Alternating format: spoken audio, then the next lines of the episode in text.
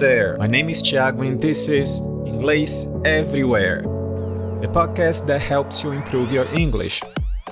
I want to invite you to join me every week to take you to the next level, listening to all kinds of stories, fictional and non fictional, as well as interviews. Welcome to Inglês Everywhere.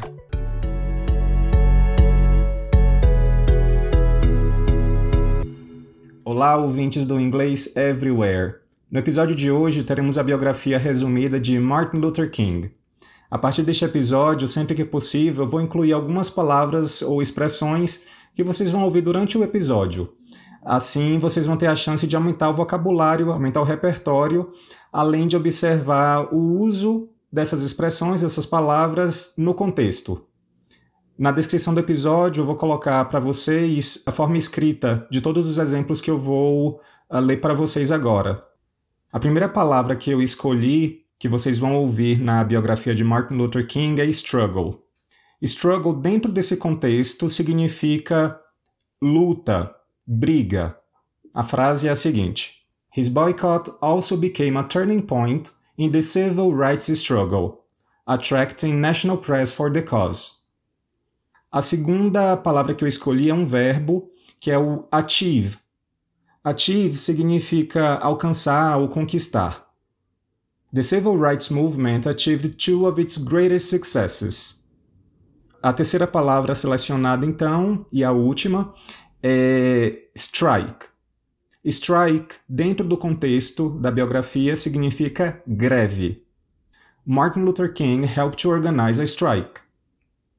Eu gostaria de pedir que vocês acessassem então o nosso Instagram, que é o arroba ou o Twitter, que é o INGL, uma abreviação de inglês, everywhere, tudo junto, INGL everywhere. Ou você também pode é, buscar por inglês everywhere lá no Twitter que vocês encontram facilmente. E dessa forma, eu acho que a gente consegue estabelecer um contato mais próximo para eu entender melhor se vocês estão gostando do episódio, alguma sugestão, até mesmo sugestão de alguma, de alguma outra personalidade para que entre aqui na biografia resumida. E dessa forma, o podcast vai to tomando formato e criando a sua identidade de acordo com o que a audiência é, gosta de ouvir. Então, qual seria a próxima história ou biografia que você gostaria de ouvir aqui no nosso programa? Bom, vamos então ao nosso episódio sobre Martin Luther King.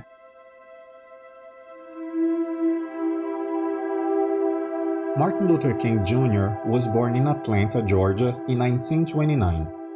Both his father and grandfather were pastors in an African American Baptist church. Martin Luther King attended Morehouse College in Atlanta, which was a segregated school, and then went to study at Crozer Theological Seminary in Pennsylvania and Boston University. During his time at university, Martin Luther King became aware of the vast inequality and injustice faced by black Americans. In particular, he was influenced by Gandhi's philosophy of non-violent protest. At the age of 24, King married Coretta Scott, a beautiful and talented young woman. After getting married, King became a pastor at Dexter Avenue Baptist Church in Montgomery, Alabama. A turning point in the life of Martin Luther King was the Montgomery bus boycott, which he helped to promote. His boycott also became a turning point in the civil rights struggle, attracting national press for the cause. The Montgomery bus boycott was a civil rights protest during which African Americans refused to ride city buses in Montgomery, Alabama, to protest segregated seating. The boycott took place from December 1955 to December 1956 and is considered the first large scale US demonstration against segregation. Four days before the boycott began, Rosa Parks, an African American woman, was arrested and fined for refusing to give up her bus seat to a white man. Martin Luther King helped to organize a strike where colored people refused to use any of the city buses. In his first speech to the group as its president, King declared, We have no alternative but to protest. For many years, we have shown an amazing patience. We have sometimes given our white brothers the feeling that we liked the way we were being treated. But we come here tonight to be saved from that patience that makes us patient with anything less than freedom and justice. The boycott lasted for several months.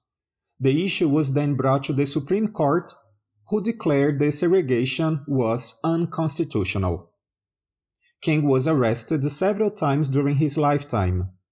In 1960, he joined black college students in a protest, a sit in at a segregated lunch counter. Presidential candidate J.F. Kennedy mediated to have King released from jail.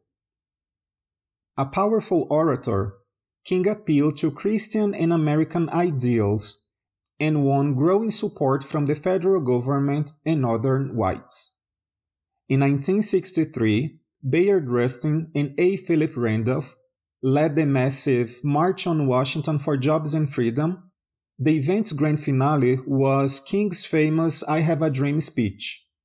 250,000 people gathered outside the Lincoln Memorial to hear the stirring speech. I am happy to join with you today in what will go down in history as the greatest demonstration for freedom in the history of our nation.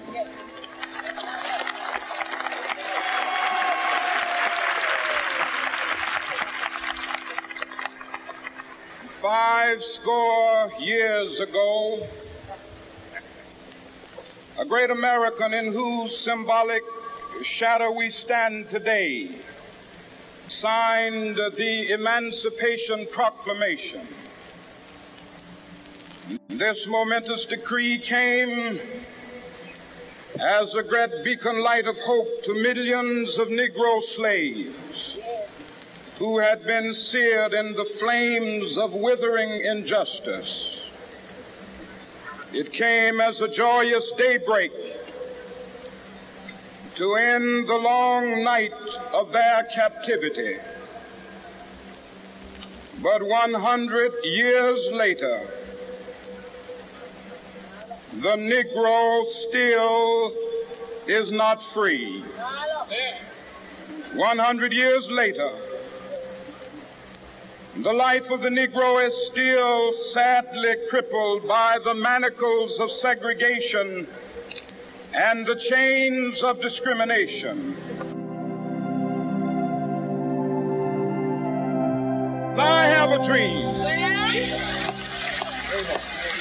that my four little children will one day live in a nation where they will not be judged by the color of their skin, but by the content of their character. I have a dream today.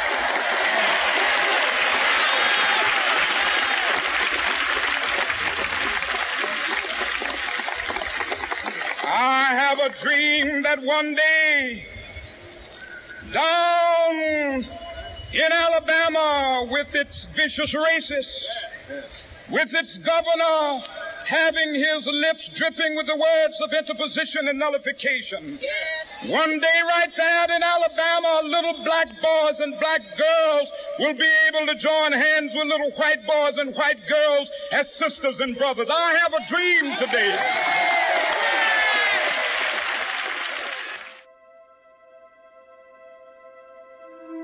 In 1964, the civil rights movement achieved two of its greatest successes the ratification of the 24th Amendment, which abolished the poll tax, and the Civil Rights Act of 1964, which prohibited racial discrimination in employment and education and outlawed racial segregation in public facilities. Later that year, King became the youngest person to win the Nobel Peace Prize. King and his wife led demonstrators in a historic five day march in 1965 it started in Selma, Alabama, where local African Americans had been campaigning for the right to vote. King led thousands of non-violent demonstrators 54 miles to the state capital of Montgomery. One of the pivotal days was March the 7th, when 17 people were hospitalized and dozens more injured by police, including future Congressman John Lewis, who suffered a fractured skull. Since that time, March the 7th has been known as Bloody Sunday. In the late 1960s, King openly criticized the US involvement in Vietnam and turned his effort to winning economic rights for poor Americans. On the evening of April 4, 1968, he was assassinated while standing on the balcony of his motel room in Memphis, Tennessee, where he was to lead a protest march in sympathy with the striking garbage workers of that city. Raised in a family of preachers, he's considered one of the greatest speakers in US history, and he remains symbolic of America's fight for justice and racial equality.